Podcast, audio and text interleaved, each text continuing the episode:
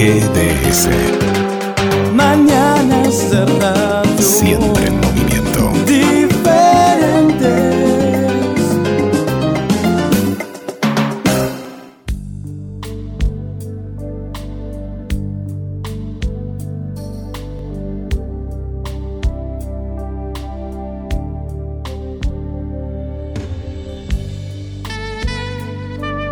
Buen día, bienvenidos a GDS Radio Mar del Plata, los integrantes de la Escuela de Vida para Padres con Hijos Fallecidos. A través de este programa que se llama Dialogando con la Vida, queremos llegar a toda la comunidad para reflexionar sobre temas que nos ayuden a crecer como personas cada día.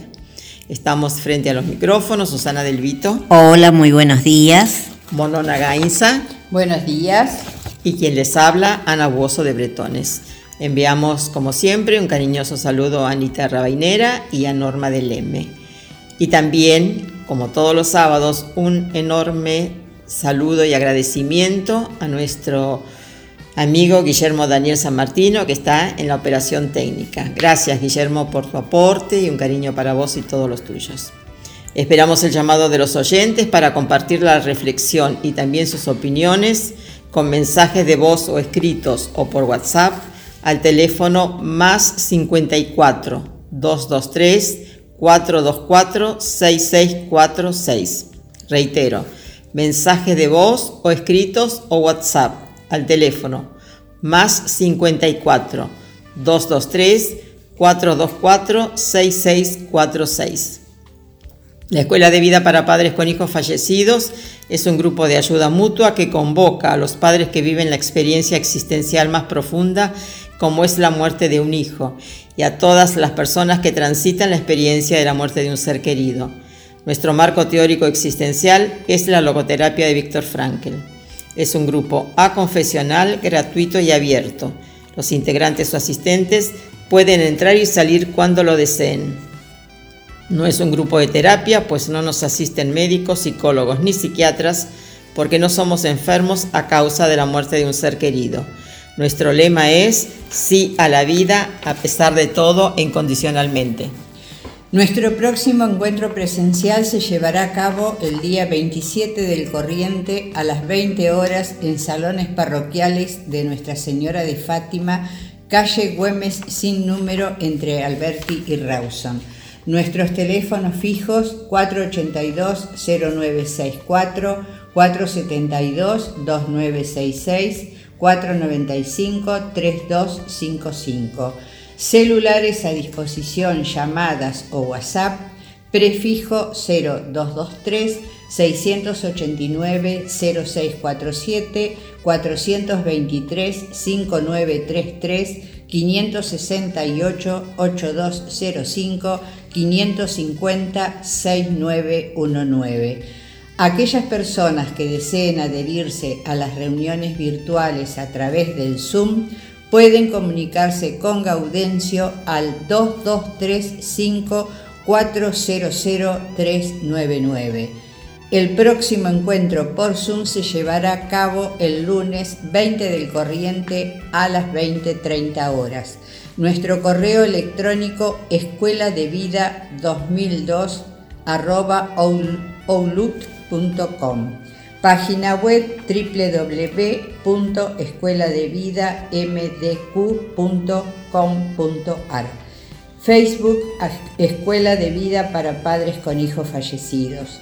Nos pueden escuchar por internet www.gdsradio.com o www.cronosmdq.com o bien descargar la aplicación de la radio, nos encontrás como GDS Radio en todos los sistemas operativos de tablet y celulares. Sábado 18 de febrero de 2023, programa 1098 de Dialogando con la Vida. Y quiero enviar un beso enorme a mi sobrino Alejandro Scampitelli, que está cumpliendo años. Un beso enorme, Ale, te quiero mucho. Bueno, como todos los sábados, vamos a empezar a agradecer los saluditos y vamos, creo, Guille, que tenemos mensajes de voz. ¿Los podemos escuchar, por favor? Sí, buenos días. Este, los estoy siempre escuchando todos estos sábados y siempre son enseñanzas, ¿no? Y estamos justamente el tema de hoy, ¿no? De, de la vejez, que realmente estoy a próxima de cumplir los 80 años y bueno, y con algunas incapacidades. Y gracias a las herramientas ¿no? que me dio la escuela y busqué el sentido a la vida, este, la encontré con la música y el canto. Y es el día de hoy que me, estoy proyectando en ese sentido y aprendo y, me cuesta, pero sigo aprendiendo nuevos acordes, nuevos, eh, nuevas canciones. Eh, es como que me, incita y me eh, a, seguir adelante, ¿no es cierto? Así que, este, que tanto les agradezco a ustedes por todo lo que me están enseñando. Así que bueno, y aparte con estos años uno eh, va viendo esos flashes ¿no? de, de, nuestra vida pasada y realmente uno quisiera hacer todo aquello que uno hizo alguna vez, pero acepto mis limitaciones. Y bueno, creo que esa es la vida, ¿no? La, la vida y bueno, juventud, madurez y, vejez. Y bueno, creo que hay que ir aceptándola aunque nos duela. Bueno, el programa siempre excelente, les mando un cariño muy grande de siempre, con todo el corazón. María del Carmen de Capital.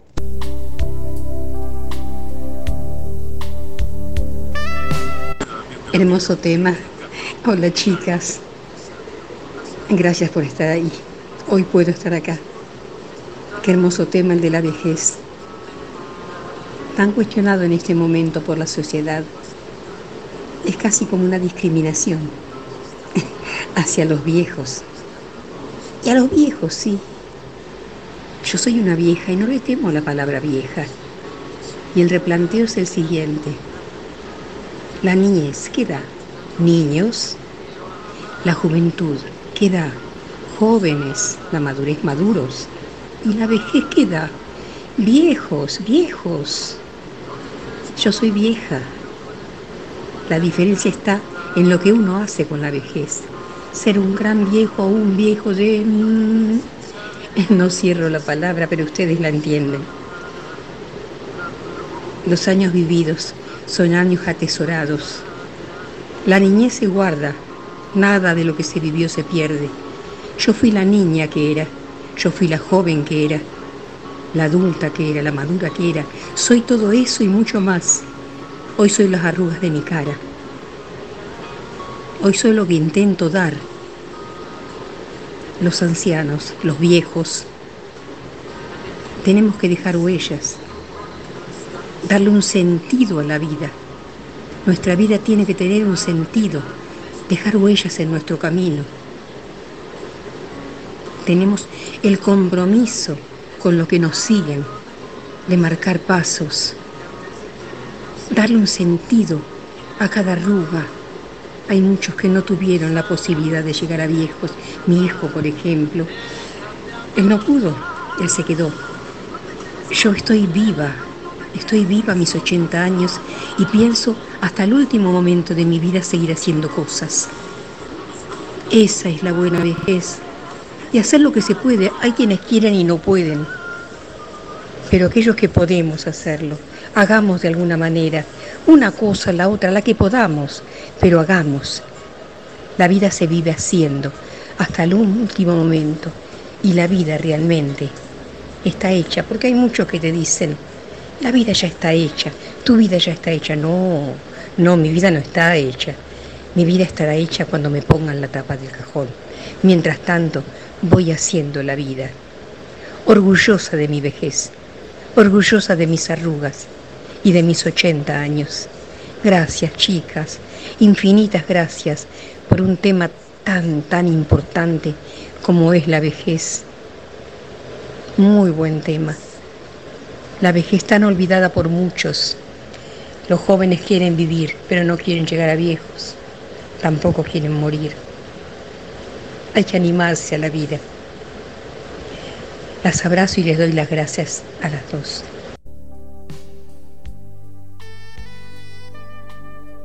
Hola, buenos días, soy Nivia. Eh, bueno, en cuanto a la consigna de qué significa la vejez hoy, recuerdo que cuando yo tenía 11, mi abuela tenía 60 y yo la veía anciana totalmente. Después falleció mi mamá con 72 y a mí me parecía que hubiera querido tenerla hasta los 100, pero bueno, pensé, bueno, fue un ciclo. Y hoy yo tengo 70 y me parece que fue ayer. Así que pienso que las expectativas han cambiado un montón por el modo de vida, por la eh, representación de la mujer en muchos aspectos, en mi caso no, porque soy una, una ama de casa, pero bueno, son muchas actividades que hacen que la edad no tenga tanto que ver si uno se cuida y trata de estar activo según el ambiente que le guste. Un cariño enorme a todas las amigas que se comunicaron con nosotros, a María del Carmen de Buenos Aires. María del Carmen, un beso enorme, te extrañamos. A ver si nos sorprendes otro día, este, otra vez para, compartir un cafecito. A Nivia, eh, que habla del ciclo de la vida, diferentes edades. Qué maravilla poder decir la edad que tenemos sin ningún tapujo, este, con orgullo, con alegría, lo mismo que Teresita, entrañable amiga Teresita, gracias por tu reflexión, siempre apostando a la vida, al sentido de la vida, eh, a la acción. El cuerpo nos va indicando algunas, algunas cositas, este, algunos eh, tips que tenemos que tener en cuenta, pero está en nosotros querer hacer, querer eh, comprometernos. Y uno llega a la, conclusión que se nota en todos los testimonios que tenemos que eh, valorizar la propia vida, que es un proceso de crecimiento, que es un proceso de, construcción, eh, que vale la pena reconocer lo vivido, lo que estamos viviendo y lo que está por venir. Un cariño enorme a todas. Bueno, y ahora vamos a ir agradecer a todos los mensajitos que nos han llegado por escrito. Vamos a agradecer a Gladys Emilce, que saluda al equipo de Dialogando con la Vida. Dice, gracias por compartir este espacio de reflexión. También dice, no le tengo miedo a la vejez, pero me ocupo de mí hoy para llegar a la vejez con la mayor dignidad posible. Bueno, te mandamos un abrazo grandísimo, Emilce. Sabemos que sos una, una, gran trabajadora cuidando personas mayores y que siempre estás dando lo mejor de vos. También manda cariños a todo el equipo, a los oyentes del programa de GDS, la radio que nos une. Esther López Báez de Paraguay dice saludos y muchas gracias por tan buen programa para poder encarar la vida después de ella. Saludos, Buen fin de semana. María Cristina de Capital dice, con mis 69 años me preparo para recibir la vida y cuidar a mi primer bisnieto. Viva la vida. Imaginamos la alegría que esto produce, ¿no? Eh, Katy Piazzola, abrazos para todos. Gracias Katy. Adri Romero manda saludos. Cristina Bolívar de Bogotá también. Dice, yo no le temo a la vejez, creo que son etapas de la vida, el truco está en saber envejecer y aceptar que los años pasan dejándonos los mejores momentos vividos y que todo fue aprendizaje para los años que van llegando. Bueno, muchísimas gracias Cristina, María Vanessa. También dice, a mis 52 años disfruta la vida, me gusta reír mucho. Siempre trato de, dar lo mejor de mí y dejar huellas de amor en este mundo. Bueno, eh, queremos agradecer a todos estos hermosos mensajes y, muchas gracias por compartir la reflexión. También este, dice mm, Mariana de Concordia que manda saludos y que este es un excelente programa donde aprendemos a reflexionar mucho en cada con cada tema que tratan y que también dice no le tengo miedo a la vejez. Bueno, muchas gracias Mariana de Entre Ríos. Sol Cepeda también dice que nos está escuchando y que espera vivir su, su vejez dignamente y que para eso ella se prepara física y mentalmente. Bueno, también le mandamos un abrazo muy grande y nos manda saludos desde Mazatlán, Sinaloa, México. A Gladys del barrio Constitución de Mar del Plata, también a Nibia, eh, que también además de su mensaje de voz manda saludos. Alberto del barrio de Acantilado nos dice, la vejez es un aprendizaje constante. Amo ser viejo. Coco, nuestro querido Coco, nos dice gracias por ayudarnos a tener mejor vida. Bueno, nosotras agradecemos a todos y cada uno el estar reflexionando con nosotros y compartir sus opiniones, porque esto nos ayuda a crecer, a dialogar, a repensar cada tema y hoy vamos a agradecer a los caballeros que también han reflexionado junto a nosotras y nos han hecho saber sus opiniones. Muchísimas gracias. Un agradecimiento también a GDS, la radio que nos une, y a Guillermo, que colabora con nosotros para que todo salga cada sábado mejor. A todos, a todos, infinitas gracias. Y de esta manera creo que vamos a ir a, la introducción del programa que, vamos a tratar hoy, ¿no? porque durante nuestra vida solemos transitar muchos acontecimientos que nos producen alegría, euforia, felicidad, y todo eso hace que nos sintamos muy bien. Pero, ¿qué pasa con nosotros cuando por algún motivo experimentamos enojo, además de no sentirnos bien. ¿Qué pasa con nosotros? Entonces, el tema que hemos decidido tratar hoy es el enojo. Y entonces, para comenzar, nos preguntamos, ¿qué es el enojo? Sí, realmente es una pregunta, yo me atrevería a decir crucial, que tendríamos que formulárnosla eh, durante el día más de una vez.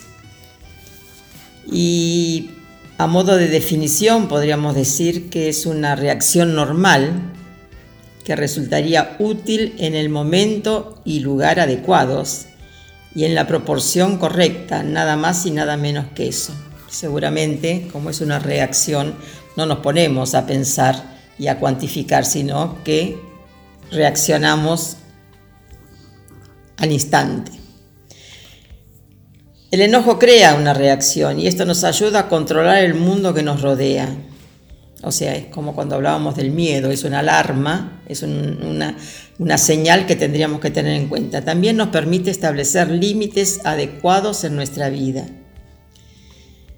Si no es inadecuado, violento y ofensivo, el enojo puede constituir una respuesta útil y sana Además, es uno de los sistemas de alarma, como bien decía, más importante de nuestro cuerpo y como tal no deberíamos reprimirlo de forma automática.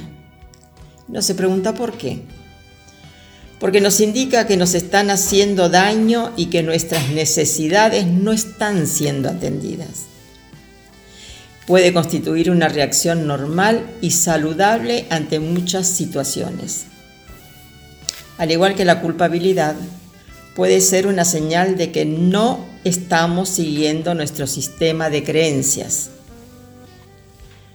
Creo que por todo lo mencionado, hasta aquí, hasta este momento, reafirmamos que un enojo ocasional y en proporción a los sucesos que los provocan es sano. No nos asustemos en afirmarlo, es sano. Sí, lo que, lo que causa problemas es lo que a veces hacemos o dejamos de hacer con ese sentimiento. ¿Por qué? Porque el enojo es una emoción natural que en su estado normal solo debería, debería tardar segundos o minutos en exteriorizarse. ¿Por qué? Porque el enojo reprimido no se evapora, sino que se convierte en una cuestión pendiente. Y si nosotros no la elaboramos, esas pequeñas dosis de enojo, esto va aumentando más y más hasta que en el momento menos pensado sale por algún lado que siempre no, normalmente no es el adecuado. Eh, yo creo, Monona, que vos tenías unas perlitas para compartir al respecto, ¿no? Sí, aquí tengo dos perlitas. La primera dice así, exprésate cuando estés enojado y harás el mejor discurso de del que jamás te arrepentirás. Lawrence Peter. La segunda es, el enojo es como una llama ardiendo y consumiendo nuestro autocontrol, haciéndonos pensar, decir y hacer cosas que probablemente lamentaremos más tarde. Teach Nat Han. Es bueno aprender a controlar nuestros enojos. Esto nos va a ayudar a sufrir menor número de dolor de cabezas. Y creo que cada uno de nosotras y los oyentes, nuestros queridos amigos, eh, enseguida podrá hacer un mapeo de situaciones que nos han provocado el enojo y que hemos reaccionado, a veces desmedidamente. ¿Y qué debemos hacer cuando la ira nos asalta? Eh? Entonces, es bueno preguntarnos, desahogarnos o no. Esa es la cuestión. Saber cómo y cuándo.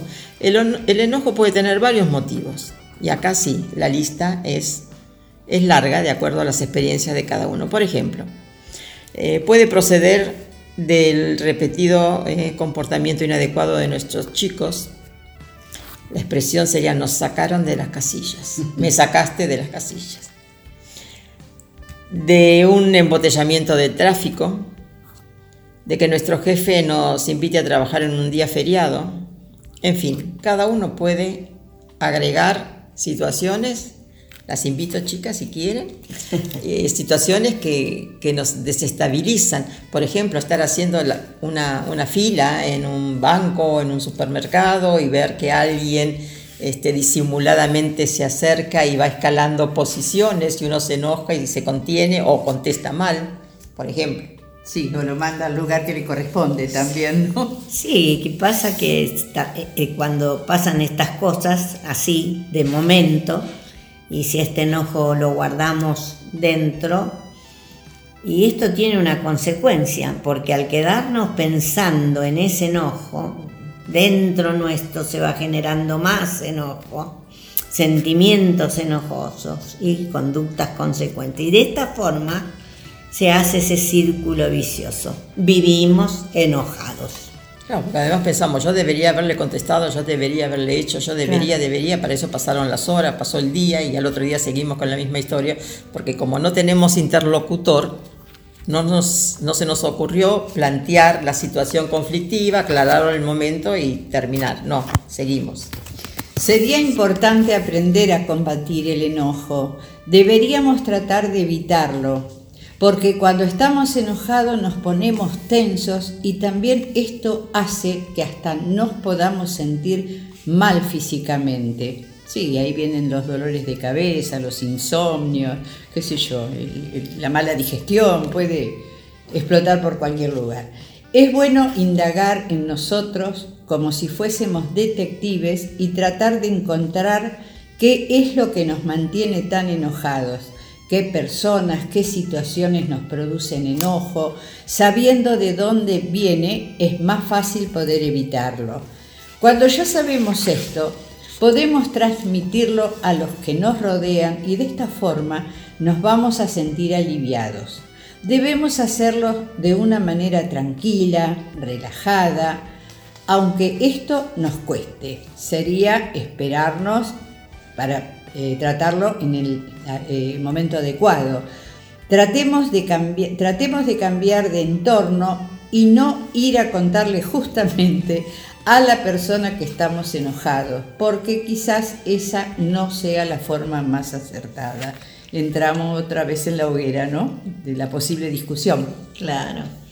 Y nosotros hoy hablamos de el enojo y, vamos a tratar el tema, eh, lo vamos a ir desglosando visto desde distintas aristas, ¿no?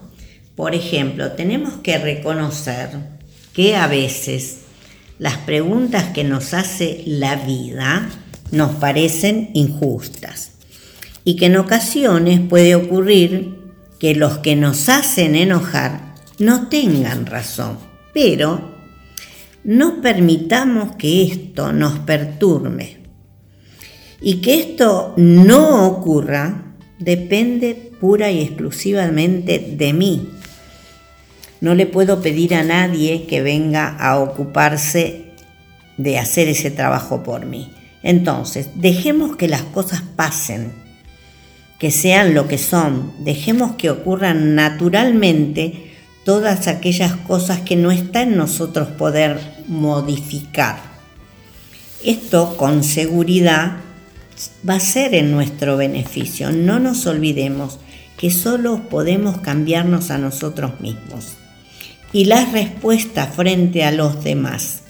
Esto es una obligación. Nosotros no tenemos el derecho de exigirle a nadie que cambie. Y en esta reflexión se, reafirman muchos conceptos que repetimos continuamente. No pretendamos cambiar a los demás, seamos el cambio. Y aquí diríamos, esto es uno de los pósters del doctor Bretones, cuando él nos decía, si las conoces, las cosas son lo que son, y si no las conoces, las cosas son lo que son. Todo depende de mí, de la actitud que yo tome frente a, a lo que me toque, ¿no? Otro problema eh, que puede surgir cuando acumulamos enojo es que aunque la persona que nos hizo daño quiera asumir la responsabilidad de sus actos, para nosotros no resulta suficiente. Si se disculpa sinceramente y aún así seguimos enojados, nos encontramos ante un enojo acumulado que puede salir a la superficie una y otra vez de maneras distintas e imprevisibles. A veces no sabemos qué tenemos que hacer con el enojo, según la educación familiar que pesa mucho. Eh, demostrar cualquier tipo de enojo está mal o el más mínimo problema provoca un estallido de rabia, tenemos creencias incorporadas que nos van frenando y la respuesta que podemos dar a esa situación que me causa enojo queda limitada. El enojarnos no soluciona la situación, todo lo contrario, nos hace sentir peor. Aquí la estrategia más difícil de poner en práctica es la de perdonar la ofensa, Además, es la más efectiva. Es difícil, pero la más efectiva. Sí. Bueno, eh, entonces diríamos que nosotros de a poco tendríamos que aprender a manejar el enojo, ¿no? ¿Y esto cómo se hace? Bueno, vamos a dejar esta pregunta eh, para el segundo bloque, así que nos vamos a ir al primer corte musical.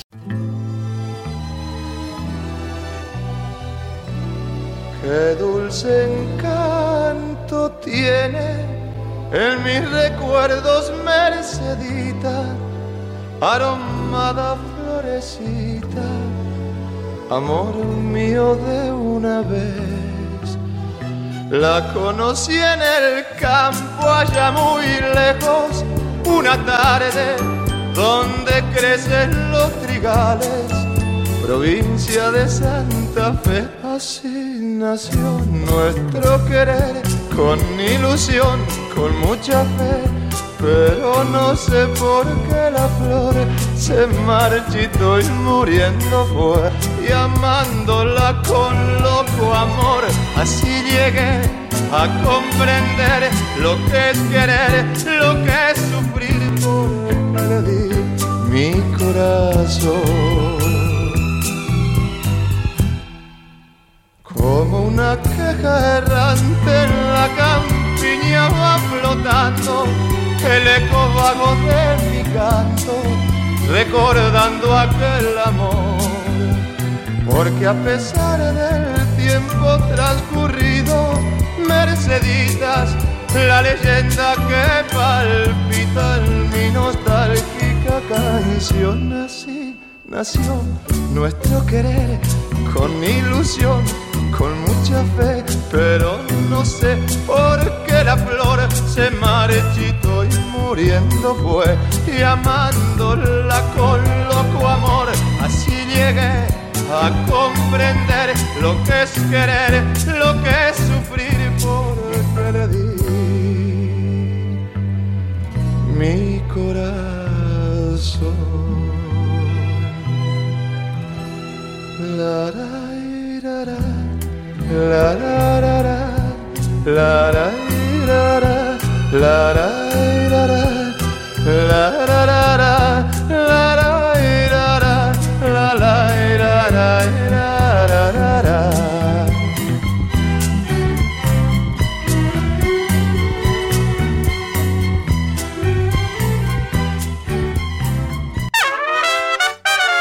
494 1010. Viaje con Servitaxi. Comodidad, seguridad y puntualidad. Aceptamos tarjetas de crédito. Descarga la aplicación en tu teléfono. Encontranos como Servitaxi Mar del Plata. Servitaxi, sinónimo de servicio. 494 1010. Colabora con el programa radial El Grupo de Padres de la Escuela de Vida. Colabora con la Escuela de Vida Hotel Lácar, Familia Barbaro.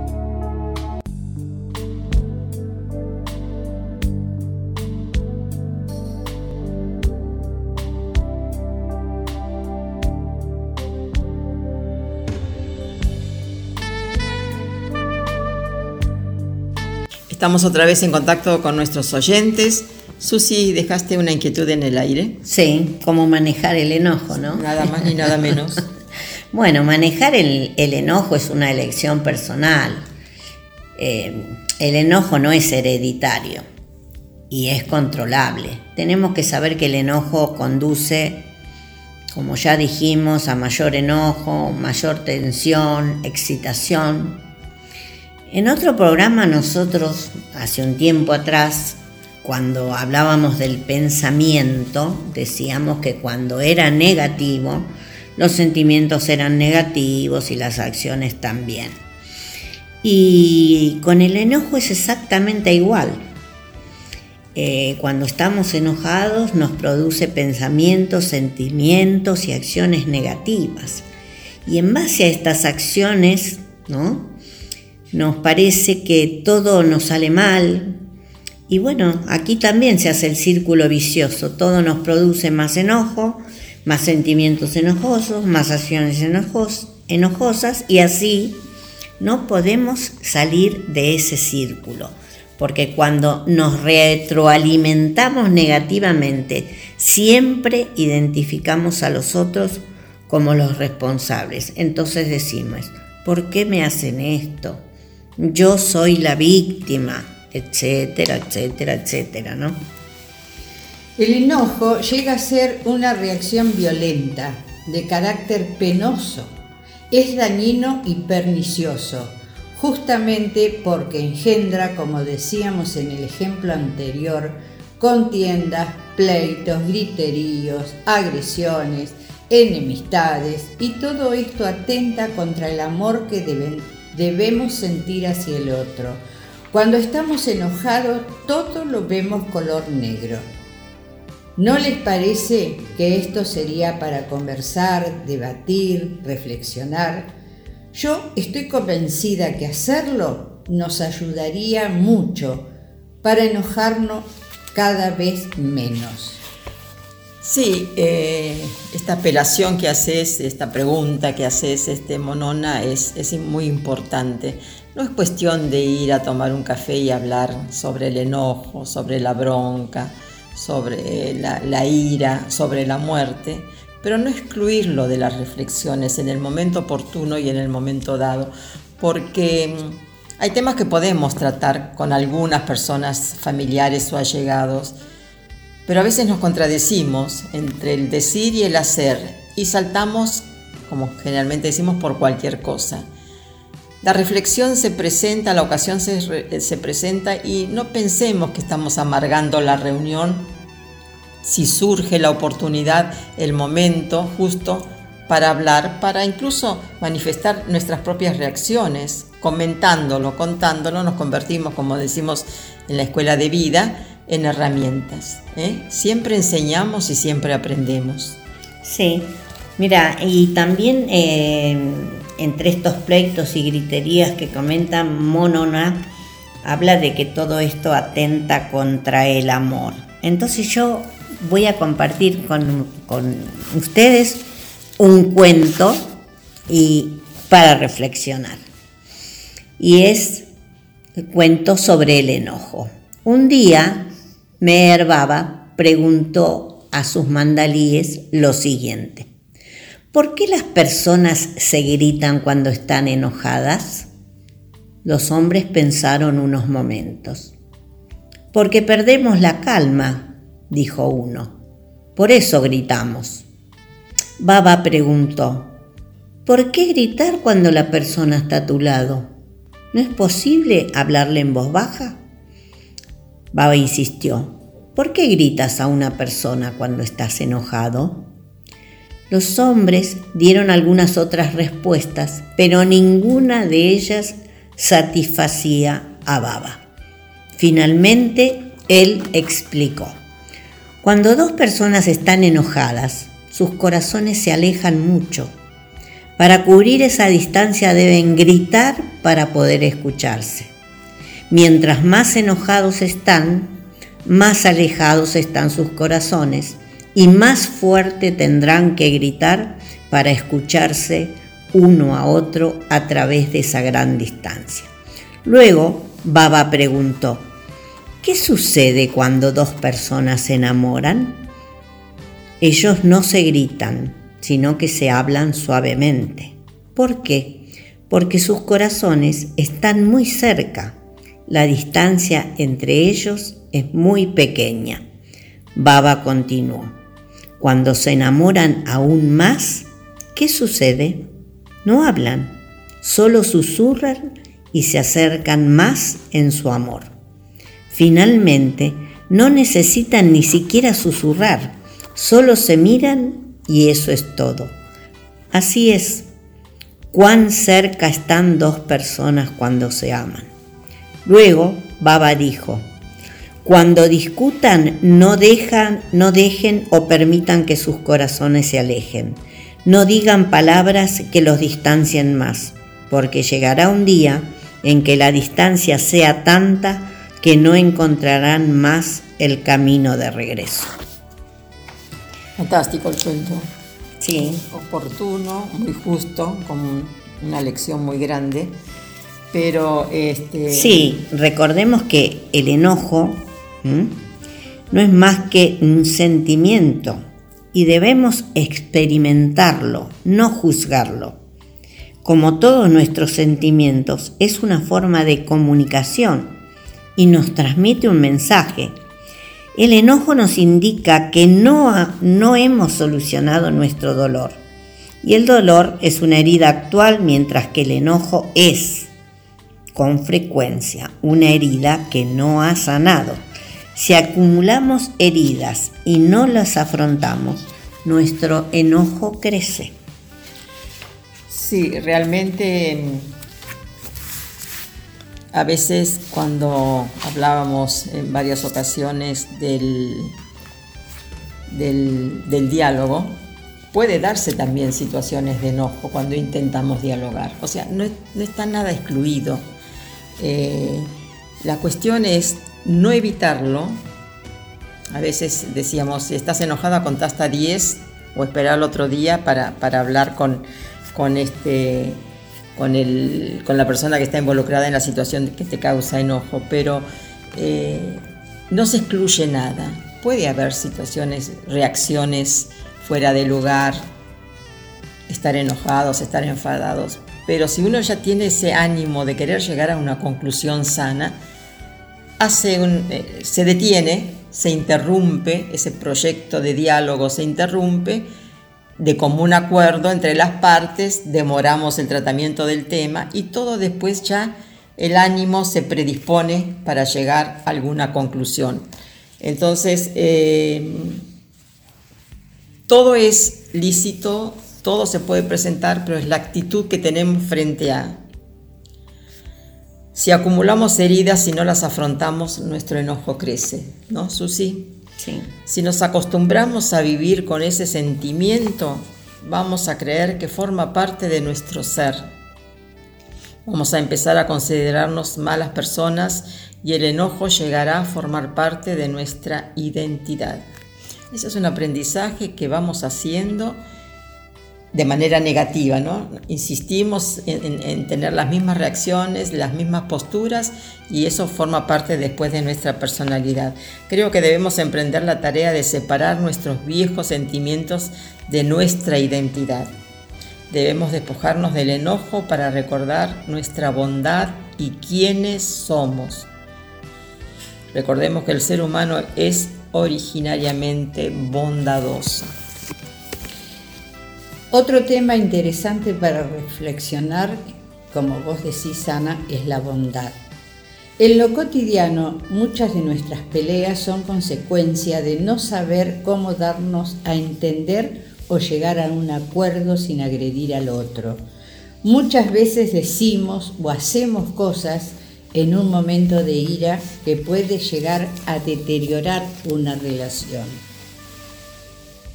Todos sabemos que es más fácil aconsejar al otro que a nosotros mismos. ¿eh? Vos, yo en tu lugar haría, vos en mi lugar tenés que hacer. Y siempre eh, la cuestión del otro es más fácil de, entender, de analizar, de aconsejar y de decidir. La cuestión es si nos ponemos nosotros delante del espejo y nos vemos a nosotros mismos. ¿no?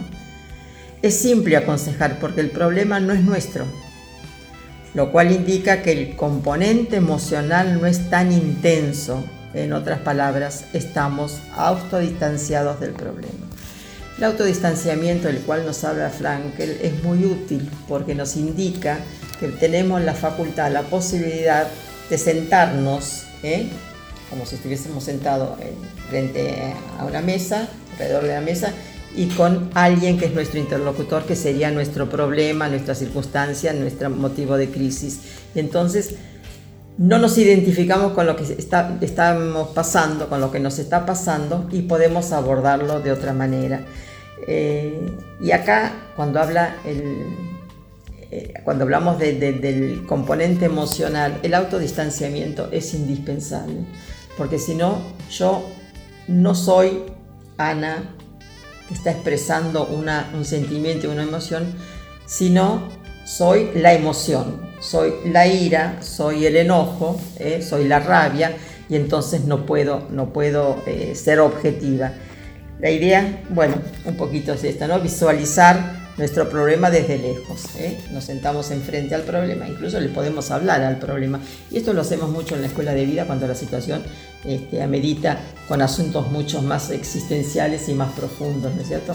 No, no identificar lo que nos pasa, sino saber que podemos recuperar, que nunca la perdimos, pero la podemos enajenar nuestra propia identidad para afrontar y dar una respuesta a lo que nos pasa. Sí, vos fíjate, si hacemos esto de auto eh, al distanciarnos vamos viendo que no es la misma sensación que cuando recordamos una discusión que nos llevó a enojarnos. O sea que lo manejamos de otra manera, porque no hay nada peor que actuar sin un cometido bien definido. De la misma forma debemos individualizar nuestra, nuestra, nuestro problema, porque muchas veces pasa que además de enojarnos con los demás, lo hacemos con nosotros por cosas que hemos hecho o o que hemos dejado de hacer. Y nos enojamos porque consideramos que nos hemos traicionado a nosotros mismos. Y muchas veces por querer complacer a los demás a expensas de nuestros propios sentimientos. Nos enojamos cuando nos damos cuenta que no respetamos nuestras propias necesidades y deseos. Nos enojamos por no haber sabido cuidarnos. Y en ocasiones somos demasiado obstinados y no admitimos que tenemos necesidades, porque en nuestra sociedad tener necesidades equivale a ser débiles. Cuando, nos, cuando dirigimos el enojo a nuestro interior, frecuentemente se manifiesta en forma de sentimientos depresivos, de culpabilidad y agresión. El enojo que conservamos en nuestro interior cambia nuestra percepción del pasado y distorsiona nuestra visión de la realidad actual. Este enojo antiguo se convierte en una cuestión pendiente no solo con los demás, sino también con nosotros mismos. Sí, es el empacho existencial, a mi criterio. Estamos rumiando algo justamente porque no tenemos ese coraje, la valentía de enfrentarlos, eh, provocar un encuentro con las personas que están involucradas en esa situación, que generalmente, como bien siempre decía Paco, duele más la ofensa o el motivo del enojo según de parte de, quien venga, ¿no es cierto? Entonces, si tuviéramos esa, esa presteza, esa, esa, intención de decir, bueno, vamos a plantear la, cuestión ahora, siempre y cuando el momento sea adecuado, y no seguir rumiando y llevándolo y, transcurre el tiempo y, cada vez no podemos salir de ese laberinto porque lo vamos autoalimentando. A lo mejor es porque nos da miedo enfrentarlo también, ¿no? Sí, y que lo que nos resulta muy difícil, me parece a mí, es eh, ser medianamente equilibrados cuando nos enojamos, porque nos vamos de un extremo al otro. Sí. Entonces, reprimimos nuestros enojos, sí, y los, pero ¿qué pasa? Los dejamos explotar, ¿no? Culpando a los demás y, y en el momento menos pensado. Muchas personas, aunque piensen que están hablando un mismo lenguaje, lo que dicen y lo que el otro oye suelen ser cosas diferentes. Por eso hay un cúmulo de malos entendidos y tienden en cualquier relación a fijarse más en lo que está mal y de esta forma aparece el enojo. Y el enojo, ¿se acuerdan chicas cuando hablamos de las aguas del río que fluyen? Mm. Que hablábamos de, las, de la represa, de los obstáculos que, nosotros mismos, a veces venían desde la afuera, desde preguntas de la vida, pero que nosotros mismos poníamos en el, en el recorrido, en el curso del río, para que las aguas no corrieran libremente. Mencionamos el enojo, la culpa, la rabia, el miedo. Pero después salían, saltaban con violencia. Claro. Deberíamos aprender. La palabra aprendizaje es clave. Que las emociones y los sentimientos nunca se comunican en forma directa, sino a través de medios como la palabra, el tono de voz, la expresión del rostro. Depende de qué manera se diga o se pida algo, es como se interpreta. A veces uno habla de las malas palabras, pero puede decir una frase muy linda y la intención remite a lo que realmente quiere decir, ¿no es cierto? Esta es otra cosa que decimos siempre, que corroboran conceptos, no es lo que se dice, sino cómo se dice. Y si prestáramos atención y nos esforzáramos por ver cómo decimos lo que decimos, muchos enojos podríamos evitarlos. Porque tal vez el otro reacciona por nuestra manera de decir. La importancia de una mirada sin palabras. Hay miradas que hieren, ¿eh? que fulminan. Sí. sí, No nos permitimos expresar el enojo de una manera natural, así que no es extraño que lo consideremos algo malo, ni es de extrañar que pensemos que aquellos que gritan tienen mal carácter. Si estamos enojados, no lo O sea, la expresión no va a ser muy suave, pero también le podemos quitar la fuerza de herir al otro. La intensidad. ¿eh? La intensidad. El mero hecho de no gritar no significa que estemos en paz o que no estemos enojados. Solo nos damos cuenta si algo no nos produce enojo, si nos sentimos en paz, si no hay algún motivo que nos tenga inquietos. No sé si se entiende, ¿no es cierto? Sí. Eh, si no hay motivo que nos, tiene, nos mantiene inquieto, uno puede reaccionar de una manera más o menos pacífica, sin dejar de decirle, estoy enojado por tal cosa. ¿Cómo consideramos que enojarnos está mal? Generalmente no lo expresamos y esto no es bueno.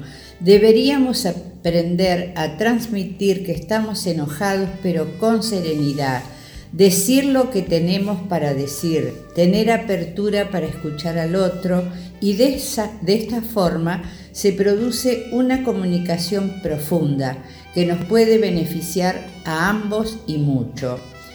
Cuando no aprendemos a decir que estamos enojados, aunque sea por pequeñeces, y vamos rumiando ese enojo, en cualquier momento explotamos.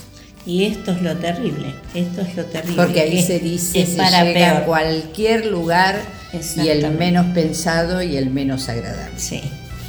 Ahora podríamos hablar de eh, el estado de enojo.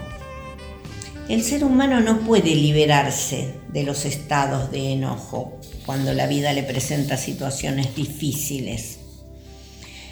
La muerte, por ejemplo, produce una cantidad enorme de enojos en todos los implicados. Ahora, está en nosotros ponerle el freno y buscar el mejor camino para que nuestro enojo cambie.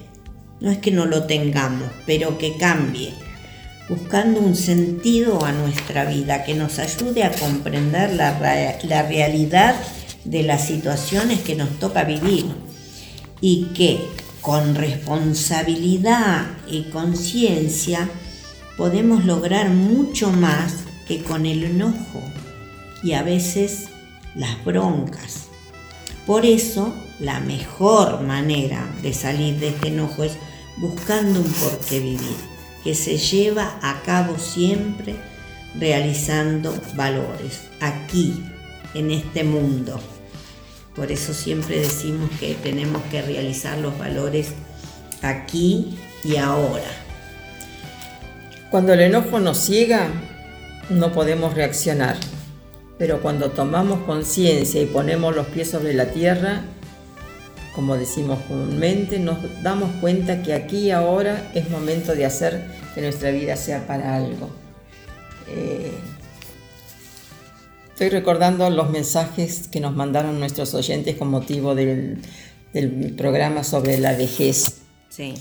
Eh, esas buenas intenciones que tenemos todos de llegar a la, a la vejez de buena manera, con este, valores y demás. Es en el aquí y el ahora donde vamos construyendo nuestro tiempo futuro. Eh, no, no, lo perdamos de vista. La actitud es de espera, gozosa, con alegría, con poder hacer lo que dentro o medianamente están nuestras posibilidades físicas y demás. Pero eso está por venir. El porvenir dependerá del presente, ¿no es cierto? Hacemos nuestro segundo corte, eso sí. Vamos. Vamos.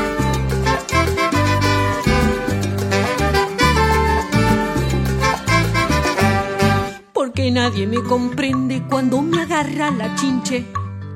No saben que mis problemas son tan terribles. Me dicen que no exagere creyendo que hago berrinche.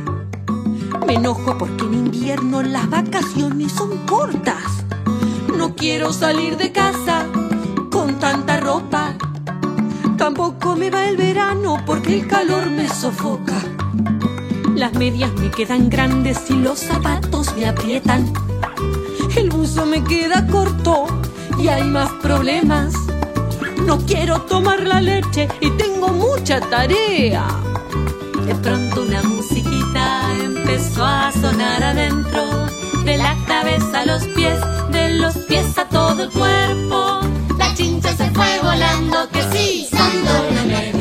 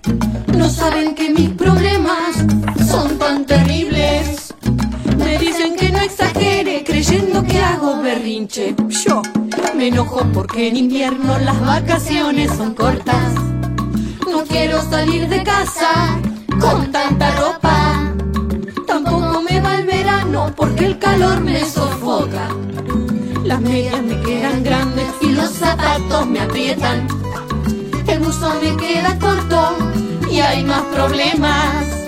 No quiero tomar la leche y tengo mucha tarea. De pronto una musiquita empezó a sonar adentro, de la cabeza a los pies, de los pies a todo el cuerpo.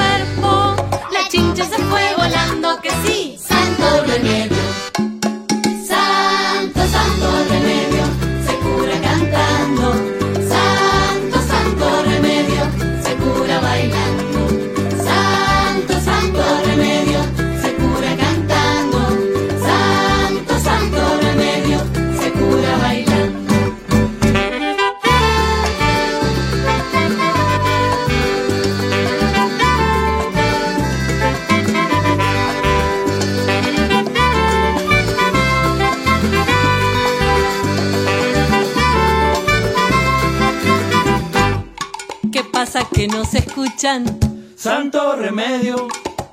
Y ahora les toca a ustedes. Santo remedio. Más lindo lo canta Lola. Mejor vamos con los chicos. ¡Santo remedio!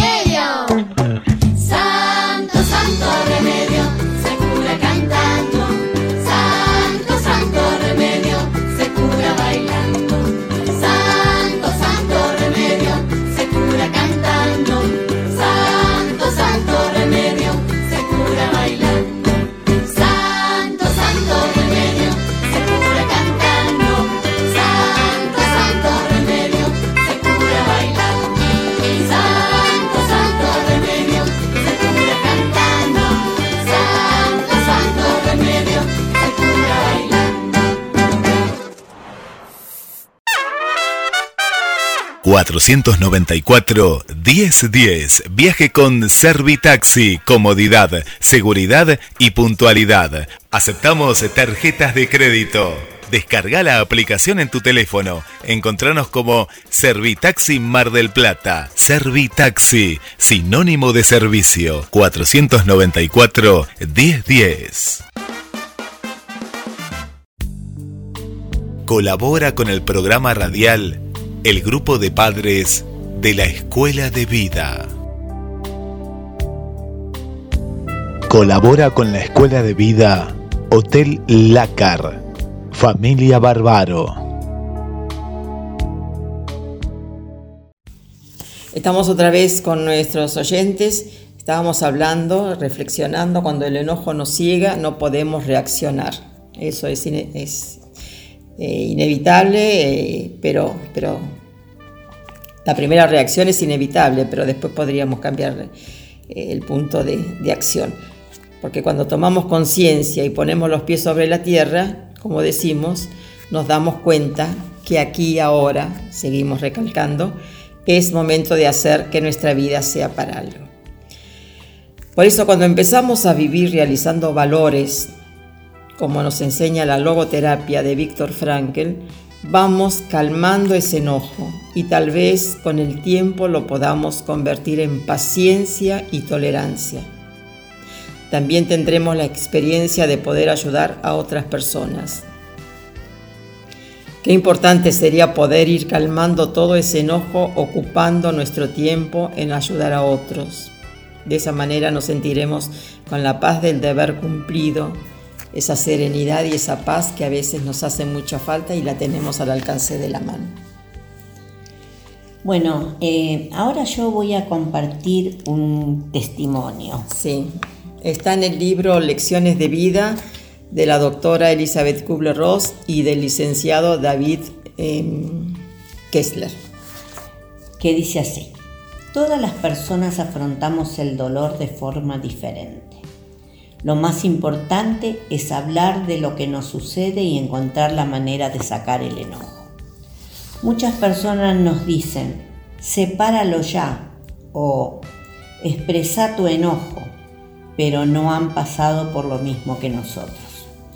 Cuando murió mi esposo tuve que enfrentarme a la realidad de que la mayor parte del tiempo estaba enojada, porque no tenía a nadie a mi lado para ayudarme a completar la educación de mis hijos. Enojada porque tenía que salir adelante sola, cuando estaba acostumbrado, acostumbrada a hacerlo en compañía. Después comprendí que estaba enojada con mi esposo por habernos dejado. Se trataba de un enojo latente. Me sentía enojada y no sabía por qué. Me di cuenta de que descargaba mi enojo en las tareas cotidianas y en mí misma. Hay que sacarlo de uno mismo. Cuanto más nos enfrentamos a él, más enfado sacamos. También es importante expresar los sentimientos positivos que sentimos hacia esa persona fallecida para compensar el enojo y no estar enojados todo el día. Si reprimimos el enojo, se puede convertir en depresión.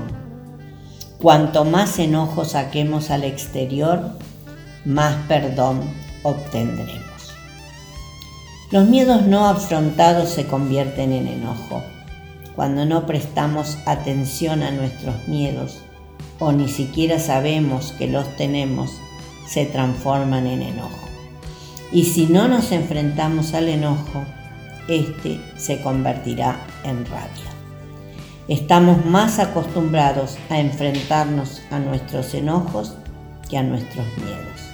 Nos resulta más fácil decirle a alguien, estoy enojado contigo, que tengo miedo de que me dejes.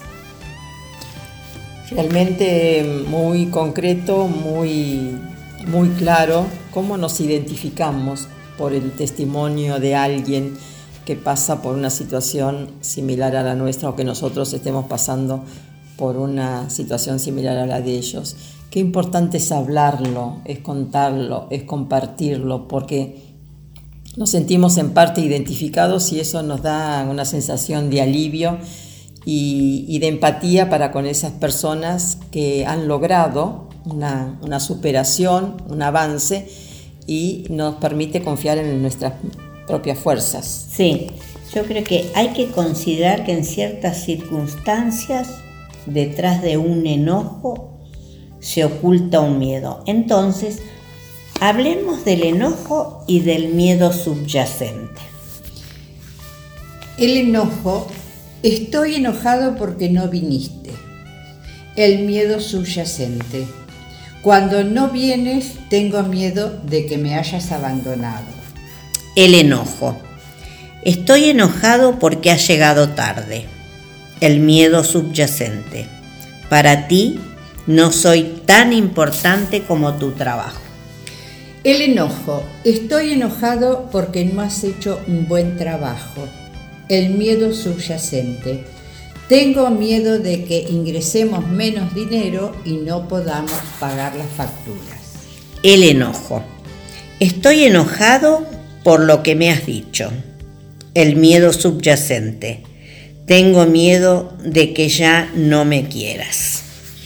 Sería muy interesante que cada uno eh, de nosotros siguiera con el listado, ¿no? del enojo y del miedo subyacente, porque nos aliviaría mucho la tarea de, del vivir cotidiano, de la relación con las, con las demás personas, de nuestro entorno directo, y al sentirnos aliviados, al sentirnos más serenos, estamos más capacitados para la, para la entrega, para la acción, para la autotrascendencia y para compartir la alegría de, estar vivos. Claro, en muchos casos como este y como tantos otros temas que tratamos, creo que nos cuesta mucho ser sinceros con nosotros mismos, llegar a, nuestro interior, seguir autoconociéndonos cada día. Por eso nos reprimimos y por eso, por, por todo eso, pagamos un precio, nada es gratuito. Entonces creo que nos debe llevar a la reflexión para que cada vez seamos más sinceros con nosotros mismos, nos autocuestionemos, nos repensemos en cada acción y que seamos sinceros y que digamos en el momento adecuado y, y oportuno y a quien se lo tengamos que decir, ya sea bueno o malo, aquello que sentimos, aquello que nos está pasando. Y entonces todo puede verse de otra manera o todo puede cambiar de otra manera, inclusive en la relación con el otro. Nosotros nunca dejamos de tener en cuenta eh, lo que aprendemos en la Escuela de Vida para Padres con Hijos Fallecidos, porque la gran mayoría de quienes asistimos pasamos por la experiencia de la muerte de uno o varios hijos, pero ustedes ya nos han oído varias veces que tienen también cabida toda persona que pasa por la muerte de un ser querido. Hacemos referencia a tener en cuenta la palabra reflexión ¿Por qué? Porque a partir de, a partir de, esa, esa pregunta crucial que nos hace la vida, cambiamos la óptica de ver las cosas que nos suceden. Nos volvemos mucho más exigentes para con nosotros mismos en cada circunstancia del día, de las relaciones. Entonces la palabra reflexión ya no nos es extraña. No es cuestión de, adoptar esa, esa imagen, esa postura de tomarnos la cabeza entre las manos y pensar y divagar y también meditar y, y, este, y encontrarnos con nosotros mismos, sino esa, lupa con que vemos y analizamos las cosas cotidianas, que tampoco tienen, necesitan un tiempo extraordinario, sino la impronta de ese momento, de tener en cuenta al otro, de ver que nada es definitivo y de ver que hay posibilidades de salir de una situación si es crítica o no. Entonces nos van a escuchar decir muchas veces, tenemos que reflexionar, vamos a reflexionar con ustedes y nos alegra cuando compartimos la reflexión de otras personas que se animan a, dejarnos también su testimonio. A modo de conclusión, también lo decimos muchas, muchas veces, lo hemos dicho, lo vamos a seguir diciendo, que ningún tema está cerrado, lo dejamos abierto, pero bueno, vamos a concluir este programa con algunas, con algunas este, perlitas también, ¿no? Muchas personas reprimen su enojo porque lo juzgan. Creen que si fueran buenas personas no se enojarían ni deberían hacerlo. Sin embargo, el enojo es una reacción normal, vimos un poquito al inicio del programa. Es importante ayudar a las personas a resolver todos los sentimientos de enojo que sientan hacia ellas mismas, los demás e inclusive hacia Dios. Debemos darnos el permiso de expresar, eh, manifestar nuestro enojo. Debemos darnos el permiso. O sea, nosotros somos los que tenemos que abrir la puerta de ese encierro de cuando el enojo se envuelve en contra en contra de nosotros mismos. Los niños lloran, se enojan y a otra cosa. Los moribundos también. Podemos aprender a vivir nuestra vida en la que el enojo sea un sentimiento pasajero y no un estado. Sepamos ver la diferencia. Llegamos al final del programa, abierto, siempre esperando eh, haber servido un poquito de instrumento, de herramienta, para que sigamos también nosotros cuestionándonos sanamente y sabiamente las cosas que tienen que ver con el diario vivir. Bueno, eh, yo les digo hasta el sábado que viene y si es posible, con la menor cantidad de enojos posibles. Bueno, yo también me despido hasta el sábado próximo tomando el consejo de Susana. Y no de contar hasta 10, sino hasta un millón. Todo lo que sea, necesario. Un cariño grande. Hasta el sábado a las 12. Muchas gracias.